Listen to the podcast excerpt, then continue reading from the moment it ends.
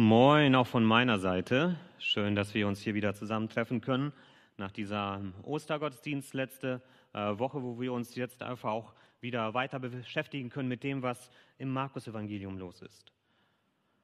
Wir hatten im Markus-Evangelium jetzt schon so mehrere Filmreihen gehabt. Wir hatten unsere Bauer- und Korn-Trilogie und wir hatten jetzt äh, das letzte Mal unseren Wunder- und Fürchten-Vierteiler.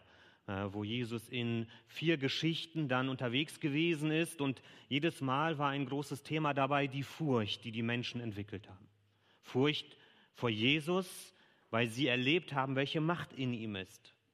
Und bei der letzten Geschichte an Ostersonntag Furcht davor, dass Jesus machtlos ist. Als äh, das Mädchen gestorben ist, die Tochter von Jairus, und Jairus vielleicht Angst gehabt hat, dass Jesus nicht mehr helfen kann. Und Jesus hat gezeigt, er kann sehr wohl helfen. Selbst die letzte Mauer, die uns Menschen gesetzt ist, nämlich der Tod, selbst das kann Jesus nicht davon abhalten, Wunder zu tun. Und er hat dieses Mädchen auferweckt. Und er hat einen Ausblick gegeben auf seine Auferstehungsmacht, die jeder von uns auch in sich selbst erleben kann, wenn er sich auf Jesus einlässt. Jesus hat Macht über die Natur, haben wir gesehen. Jesus hat Macht über böse Mächte, Macht über Krankheiten und sogar über den Tod. Da könnte man jetzt denken, boah, nach diesen Dreiteilern und Vierteilern, nach diesem mächtigen Eindruck, den Jesus da hinterlassen hat, was will ihm da noch im Weg stehen? Was wird jetzt kommen? Wie könnte man das noch steigern? Und dann kommen wir zu Markus und merken, Markus ist immer wieder so ein Partybrecher. Also gerade wenn man das Gefühl hat, jetzt geht es richtig mit Kraft weiter, dann bringt er erstmal so einen Downer, einen, der ihn erstmal auf den Boden der Tatsachen zurückführt. Und so einen Downer haben wir heute. Nach diesen Wundern, die Jesus gezeigt hat, kommt Jesus zurück in seine Heimatstadt. Dort war er seit seiner Taufe nicht mehr, Nazareth aber die Geschichte verläuft anders, als man denken könnte. Und so wollen wir uns heute auf Markus einlassen, Markus 6, die Verse 1 bis 13. Die 6, die, Markus 6, die Verse 1 bis 13. Jesus verließ diese Gegend, also da, wo er vorher aktiv war, am See Genezareth, und kehrte mit seinen Jüngern in seinen Heimatort Nazareth zurück. Am Sabbat lehrte er dort in der Synagoge. Viele Leute hörten ihm zu und waren tief beeindruckt von ihm. Sie fragten, wie ist so etwas nur möglich? Woher hat er diese Weisheit? Wie können solche Wunder durch ihn geschehen? Er ist doch der Zimmermann, Marias Sohn. Wir kennen seine Brüder Jakobus, Joses, Judas und Simon. Und auch seine Schwestern leben hier bei uns. So kam es, dass sie ihn ablehnten. Da sagte Jesus, nirgendwo gilt ein Prophet weniger als in seiner Heimat, bei seinen Verwandten und in seiner eigenen Familie. Deshalb konnte er dort keine Wunder tun.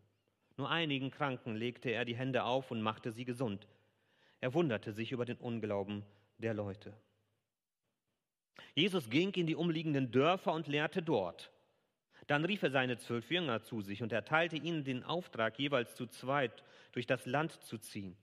Er gab ihnen die Vollmacht, böse Geister auszutreiben. Dann befahl er ihnen, nehmt nichts mit auf die Reise außer einem Wanderstock. Ihr sollt kein Essen, keine Tasche und kein Geld bei euch haben. Nur Schuhe dürft ihr tragen, aber kein zweites Hemd mitnehmen. Weiter sagte er, wenn ihr in ein Haus kommt, dann bleibt dort zu Gast, bis ihr weiterzieht. Seid ihr aber irgendwo nicht, nicht willkommen und will man eure Botschaft nicht hören, so geht fort und schüttelt den Staub von euren Füßen als Zeichen dafür, dass ihr die Stadt dem Urteil Gottes überlasst. Dann zogen die Jünger los und forderten die Menschen auf, kehrt um zu Gott. Sie befreiten Menschen, die von bösen Geistern beherrscht waren, salbten viele Kranke mit Öl und heilten sie. Soweit Gottes Wort. Ich möchte noch ein Gebet sprechen und Jesus bitten, dass er uns heute das auftut, was er uns weitergeben möchte. Jesus Christus, danke dafür, dass wir von dir lernen dürfen. Danke dafür, dass wir sehen dürfen, wie du mit Situationen umgehst und dass das für uns ein Vorbild sein kann. Und so ist das auch, wie du in deine Heimatstadt gekommen bist und was dir dort widerfahren ist. Ich möchte dich bitten, dass du uns heute unsere Herzen auftust für das, was du uns weitergeben möchtest, durch das, was du selbst erlebt hast. Amen. Also, Jesus ist weg von, vom See Genezareth auf dem Weg zurück in seine Heimatstadt Nazareth. Ich habe euch mal eine Karte mitgebracht, dass man das mal sieht. Ähm, das Blaue, das ist der See Genezareth. Kapernaum, da war er häufig unterwegs. Das war so was wie sein Hauptquartier. Da ist Petrus Heimatort. Da war er häufig zu Gast. Und dann seht ihr unten Nazareth. Ein kleines Dorf. Nicht groß. 100 bis 200 Bewohner. Ein bisschen kleiner als Apen vielleicht so groß wie Hengstforde, wenn man das so vergleichen möchte. So ungefähr in dieser Region. Das war die Heimatstadt, in der Jesus groß geworden ist. Als er aus Ägypten zurückgekommen ist mit seinen Eltern, dorthin ist er geflohen, weil äh, die Verfolgung drohte in Bethlehem, ist er nach Ägypten mit seinen Eltern als Baby geflohen und kam dann zurück, als es wieder sicher war, kam nach Nazareth. Und er lebte dort dann fast 30 Jahre, eben bis zu seiner Taufe. Das muss man sich mal vorstellen. Jesus hat seinen Dienst danach drei Jahre getan ungefähr, bis er gestorben ist und auferstanden ist, in den Himmel aufgefahren ist. Aber er war 30 Jahre an seinem Heimatort. Es gibt wenige Menschen auf dieser Welt, die Jesus so intensiv kannten wie die Menschen in Nazareth. Da waren Menschen, die haben ihn als Baby auf der Hand gehalten. Die haben mit ihm gespielt. Die haben ihm vielleicht die Windeln gewechselt. Da waren vielleicht ältere Menschen, die wussten, wie er seine ersten Schritte getan hat. Da waren Schulkollegen, mit denen er die äh, Toraschule besucht hat und das Alte Testament gelernt hat, zu lesen gelernt hat. Da waren Jungs vielleicht, mit denen hat er, weiß ich nicht, ob Jesus Streiche gespielt hat. Er war ein Junge. Ich weiß nicht, was er alles als Kind gemacht hat. Viel erfahren wir nicht darüber. Wir haben ja nur eine Szene, wo er zwölf Jahre alt ist aber mit denen hat er vielleicht irgendwelche Ausflüge gemacht in die Berge und hat äh, seine Ausbildung gemacht. Da war vielleicht sein alter Lehrmeister, bei dem er gelernt hat, Bauchfachmann zu werden, Zimmermann. Das klingt so simpel, aber das war einer, der fast alles konnte, was mit Bauen zu tun hatte. Da waren Leute, mit denen hat er auf Baustellen gearbeitet, geschuftet, geschwitzt. Da waren Menschen, die kannten ihn so intensiv, wie kein anderem, keine anderen Menschen auf dieser Welt, aus nächster Nähe. Was würde ich dafür geben, so nah an Jesus dran zu sein, als er hier auf der Welt gewesen ist, ihn so intensiv erlebt zu haben? Diese Menschen hatten dieses Vorrecht. Da müsste man doch meinen, jetzt wo Jesus wiederkommt und man erfährt alles über ihn, was er gemacht hat, dass sie ihn mit Begeisterung aufnehmen. Dass sie sagen, hey, das ist unser Homeboy, das ist Jesus, den kennen wir von hier. Und jetzt macht er so große Dinge. Das ist doch super. Einer von uns. Aber genau das Gegenteil ist der Fall. Wir sehen das hier. Er predigt in der Synagoge. Die Leute sind vielleicht verwundert und erstaunt darüber, was da alles passiert. Aber das, was am Ende passiert ist, so kam es, dass sie ihn ablehnten. Gerade weil sie ihn so gut kennen. Wir kennen ihn doch. Das ist doch der Jesus. Den weiß, kenne ich doch als kleines Kind. Und jetzt fängt er an, hier so Geschichten zu drehen. Wie kommt er auf solche Ideen? Schuster, bleib bei deinen Leisten, Zimmermann, bleib bei deinem Holz. Wo man meinen sollte, dass diese Menschen bereit waren für Jesus, war genau das Gegenteil der Fall. Weil sie ihn so gut kannten, haben sie ihn am Ende abgelehnt. Und Jesus sagt das dann. Nirgendwo gilt ein Prophet so wenig wie in seiner Heimat bei seinen Verwandten, in seiner eigenen Familie. Wenn wir so in Markus voranschreiten, sehen wir, wie die Ablehnung immer größer wird, die Jesus widerfährt, und der Kreis um ihn immer kleiner. Es sind die Führer des Volkes, die ihn ablehnen, damit war zu rechnen. Er hat erlebt, wie seine eigene Familie ihn für verrückt hält. Hm, enttäuschend. Jetzt kommt er in sein Dorf mit Leuten, die ihn von klein auf kennen. Und auch sie lehnen ihn ab. Aus den anderen Evangelien wissen wir sogar, dass es sehr haarig geworden ist, dass sie sogar versucht haben, ihn zu steinigen. Ablehnung. Ablehnung. Das ist das, was Jesus hier in seiner Heimatstadt, in dem Ort, wo er groß geworden ist, erfährt. Und dann steht dieser interessante Satz, deshalb konnte er dort keine Wunder tun. Konnte nicht, weil Jesus machtlos war, sondern konnte nicht, weil Jesus erstmal sehen möchte, dass Menschen wirklich wollen, dass er in ihrem Leben etwas verändert. Wir sehen das im Markus-Evangelium ja immer wieder, auch in den letzten Geschichten, die wir hatten. Dein Glaube hat dich geheilt. Oder Glaube nur. Glaube ist die Voraussetzung dafür, dass Jesus in unserem Leben etwas tun und bewirken kann. Glaube ist die Bereitschaft, das Vertrauen, dass Jesus in meinem Leben einen Unterschied macht. Dieser Glaube ist hier die Voraussetzung. Jesus ist kein Magier, kein Zauberkünstler, keiner, der in Las Vegas eine große Show aufführen möchte. Das ist nicht sein Ziel. Das könnte er problemlos. Jesus möchte enge, tiefe Beziehung zu dir. Er möchte eine tiefe Begegnung mit dir haben als Person. Und er möchte, dass du auch ihm nicht als Wundermagier begegnest, sondern als deinen ganz persönlichen Retter, als deinem Freund, als dem, auf den du dein Vertrauen setzt, auf den Sohn Gottes, der Mensch geworden ist für dich. Das möchte Jesus. Und wenn du das nicht willst, dann kann Jesus nichts in deinem Leben verändern, weil du nicht bereit dazu bist. Jesus will keine Äußerlichkeiten. Jesus möchte echte Beziehungen, echte Begegnungen haben mit uns. Und ich habe dann überlegt, wo finden wir heute so etwas wieder, dass Jesus irgendwo absolut tief bekannt ist und gerade das vielleicht auch ein Grund ist, dass Leute ihn nicht annehmen oder obwohl sie ihn so gut kennen, ist es so, dass sie ihn ablehnen. Und wir haben es gerade von Gesa gehört, wir machen uns gerade Gedanken darüber, wie wir in der jungen Gemeinde und vor allem im Kindergottesdienst wieder neue Impulse setzen können, neues Leben hineinbringen können, dass dort die Kinder mit Jesus vertraut gemacht werden. Ich selbst bin so ein Gemeindekind, bin mit, von klein auf mit dem Wissen über Jesus groß geworden. Soweit ich mich zurückerinnern kann, war Jesus immer bei mir.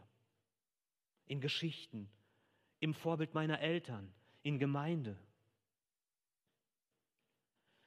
Aber das, was ich mit 15, 16 begreifen musste, ist, es reicht nicht. Es reicht nicht, dass ich 15 Jahre lang mit Jesus unterwegs gewesen bin. Das rettet mich nicht. Das erlöst mich nicht. Das verändert nichts in meinem Leben, solange ich nicht selbst bereit dazu bin, diese Entscheidung für Jesus zu treffen.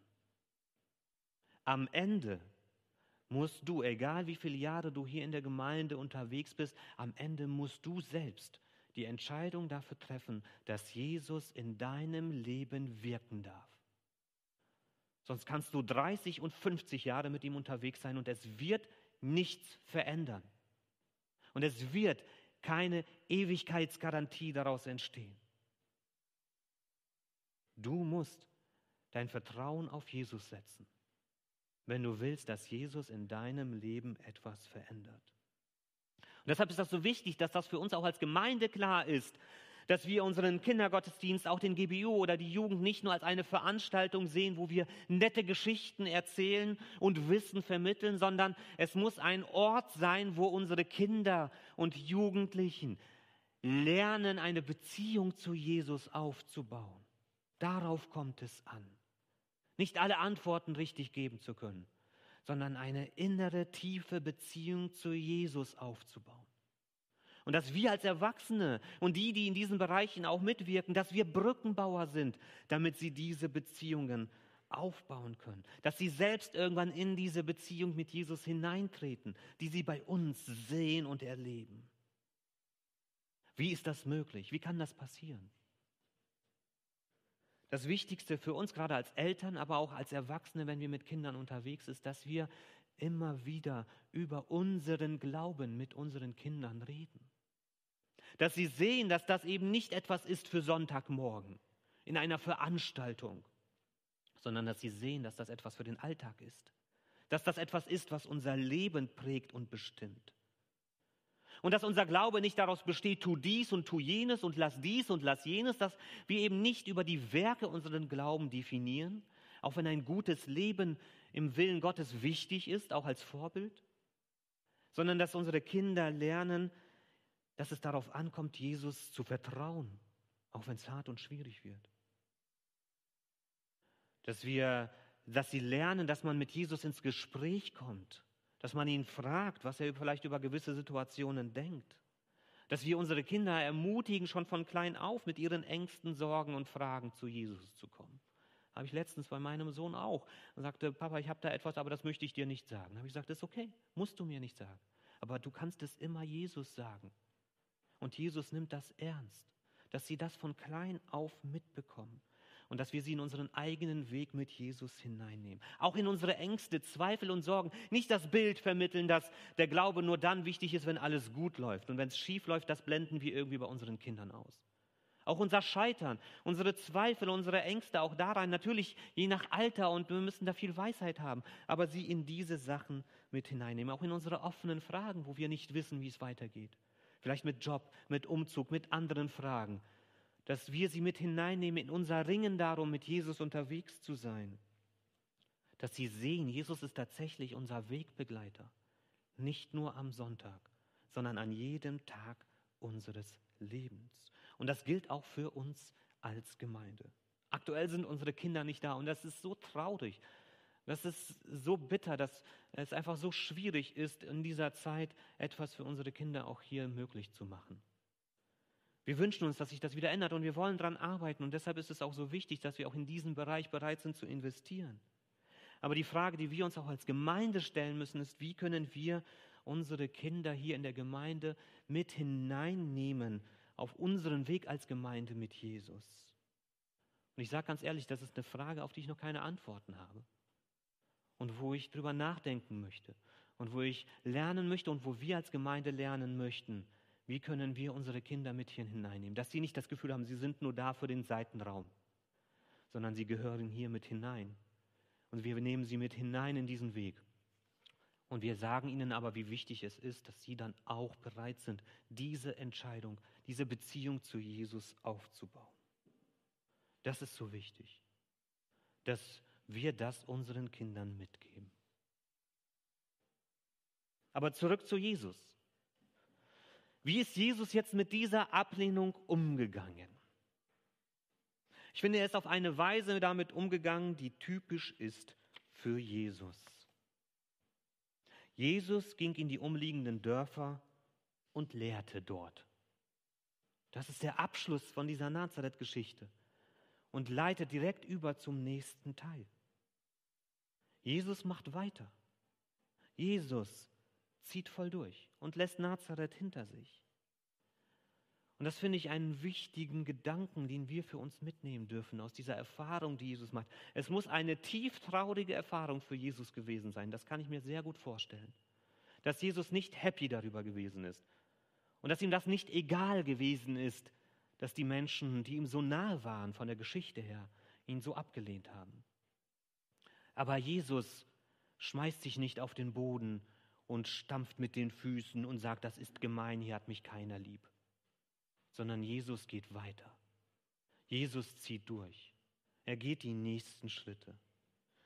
Und das, was er als nächstes tut, ist, und das finde ich auch sehr interessant, er schickt seine Jünger aus. Seine Kerntruppe, die zwölf. Und er teilt ihnen den Auftrag zu, in die umliegenden Dörfer zu gehen und das zu tun, was er selber auch tut.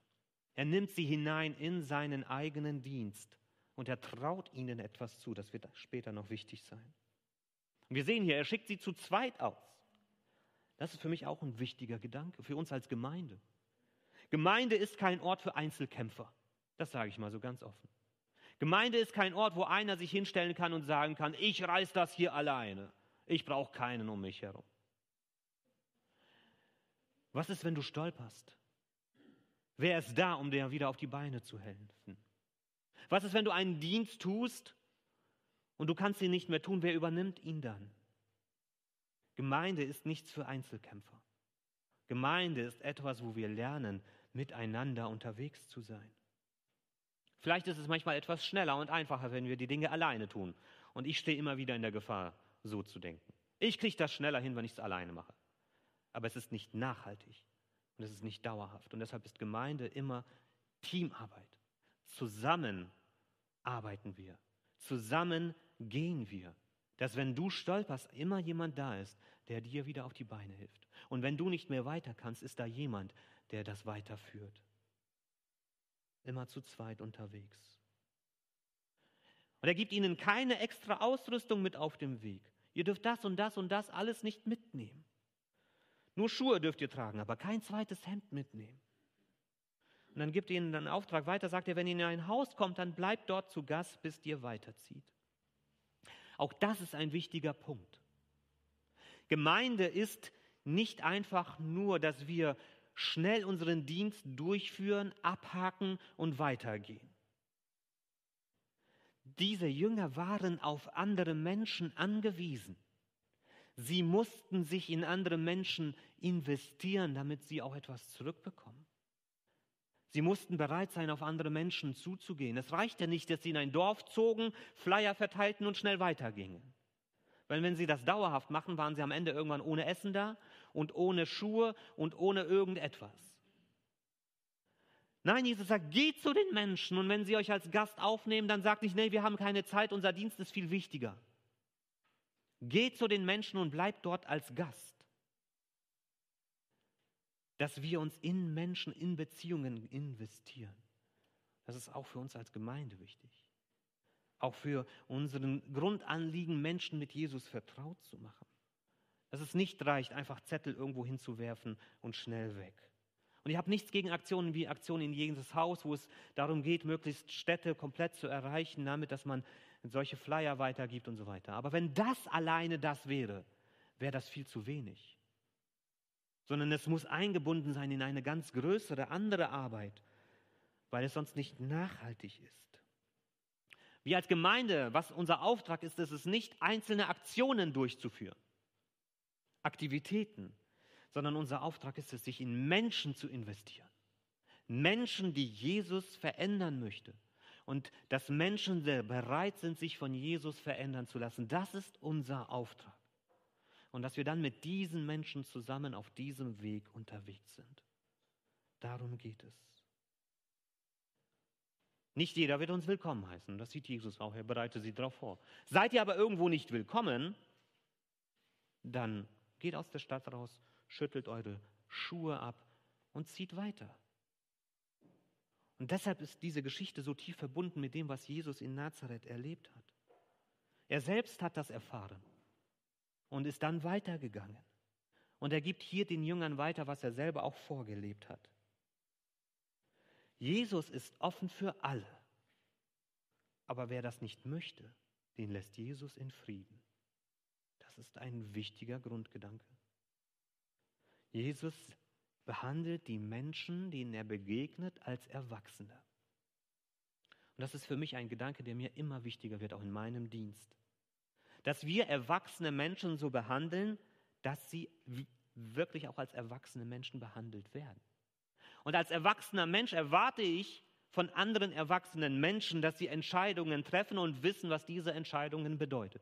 Dass der andere das nicht immer weiß und dass heute unsere Erwachsenen leider nicht immer auch mental oder von ihrer Reife her wirklich Erwachsene sind, ist eine andere Geschichte. Das ist unser Versagen als auch Bildungssystem und alles andere. Und trotzdem will ich nicht aufhören, Erwachsene als Erwachsene zu behandeln. Erwachsene treffen Entscheidungen und sie müssen mit den Konsequenzen dieser Entscheidungen leben. Und wir müssen ihnen als Erwachsenen begegnen. Genau das tut Jesus. Er drängt sich nicht auf, sagt, willst du nicht doch nochmal drüber nachdenken? Guck mal, was ich hier alles tun kann. Vielleicht wollt ihr euch doch nochmal auf mich einlassen. Nein. Er ist auch nicht gekränkt, sagt, hm, das ist jetzt aber blöd, dass ihr mich hier ablehnt. Euer Ja sei ein Ja und euer Nein sei ein Nein. Genau nach diesem Grundsatz lebt Jesus. Und dann geht er weiter. Dann zieht er weiter. Und ich musste sofort an die Geschichte vom verlorenen Schaf denken. Heißt es aber dort nicht, er ging hinterher und jagte dem Schaf nach?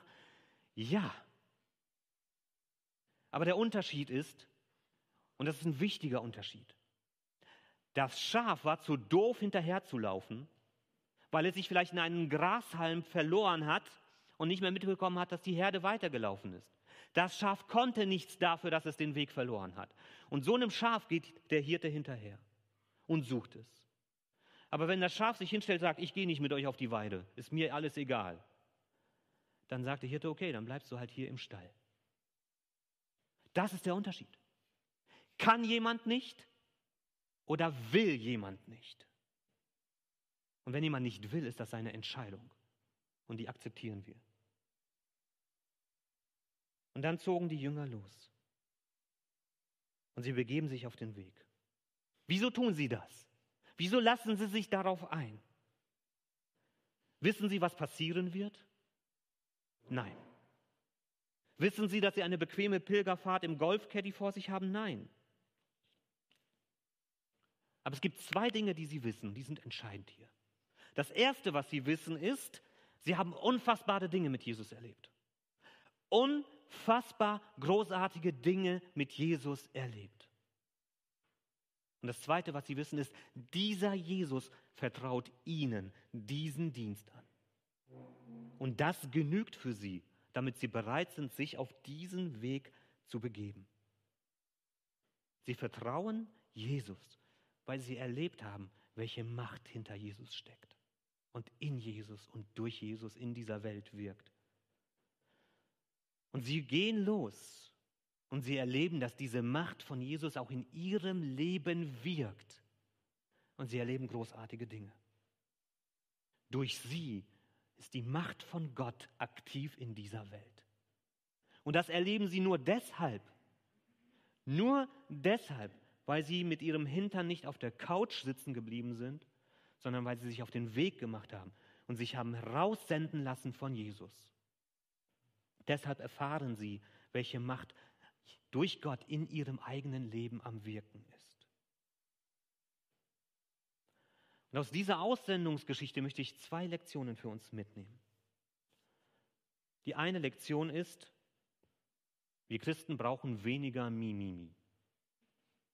Weniger dieses Opfersein, weniger dieses Beleidigtsein, dieses hm, es läuft nicht so, wie ich das haben möchte, dieses Mimimi, dieses heulende, jammernde, klagende. Jesus ist kein Opfer in dieser Geschichte. Und Jesus versteht sich nicht als Opfer in dieser Geschichte, sondern Jesus geht voran. Und wer mitkommen will, kommt mit. Wer sich auf ihn einlassen will, lässt sich auf ihn ein und wer nicht, der nicht. Und das akzeptiert er. Jesus geht vorwärts. Und ich sage euch, wir bewegen uns auf eine Gesellschaft zu, die mir echt Sorgen macht, weil wir nur noch voller Opfer stecken. Jeder ist Opfer von irgendwas. Von schlechter Erziehung, von schlechter Bildung, von schlechter Politik, von schlechten Nachbarn, von schlechten Arbeitgebern, von schlechten Arbeitnehmern. Jeder ist heute Opfer von irgendwas. Und ich weiß, es gibt Menschen, die sind wirklich auch geschädigt und erleben harte und schlimme Schicksale. Und es gibt Menschen, die haben einfach nie gelernt, mit ein bisschen Widerstand in ihrem Leben umzugehen und brechen sofort zusammen. Lasst uns keine Opfer sein.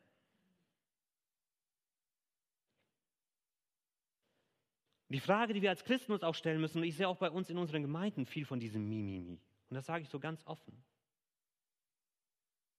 Und die Frage, die wir uns stellen müssen, ist, was ist unser Auftrag als Christen? Wenn wir unseren Auftrag kennen, wird auch unser Handeln davon geprägt sein. Was ist unser Auftrag als Christen? Ist es unser Auftrag zu kämpfen? Ist es Auftrag zu jammern, zu klagen? Was ist unser Auftrag? Über unserer Tür am Seiteneingang steht, weil Gott liebt, wollen wir Menschen lieben. Das ist jetzt kurz zusammengefasst. Weil Gott liebt, wollen wir Menschen lieben. Das ist unser Auftrag. Das ist das, was wir tun sollen. Und die größte Liebe, die wir Menschen geben können, ist die Liebe von Jesus zu ihnen zu bringen. Dass wir für die Gemobbten kämpfen und nicht für uns selbst. Dass wir mit den Zerbrochenen klagen und nicht das, was uns selbst passiert ist. Dass wir diesen Menschen die Liebe Gottes zukommen lassen. Dass wir sie mit ihm bekannt machen, damit er sie heilen und retten kann. Und dass wir uns darauf konzentrieren. Und dass wir uns Gedanken machen, wie wir das erreichen können, auf allen möglichen Wegen, mit allem, was uns zur Verfügung steht.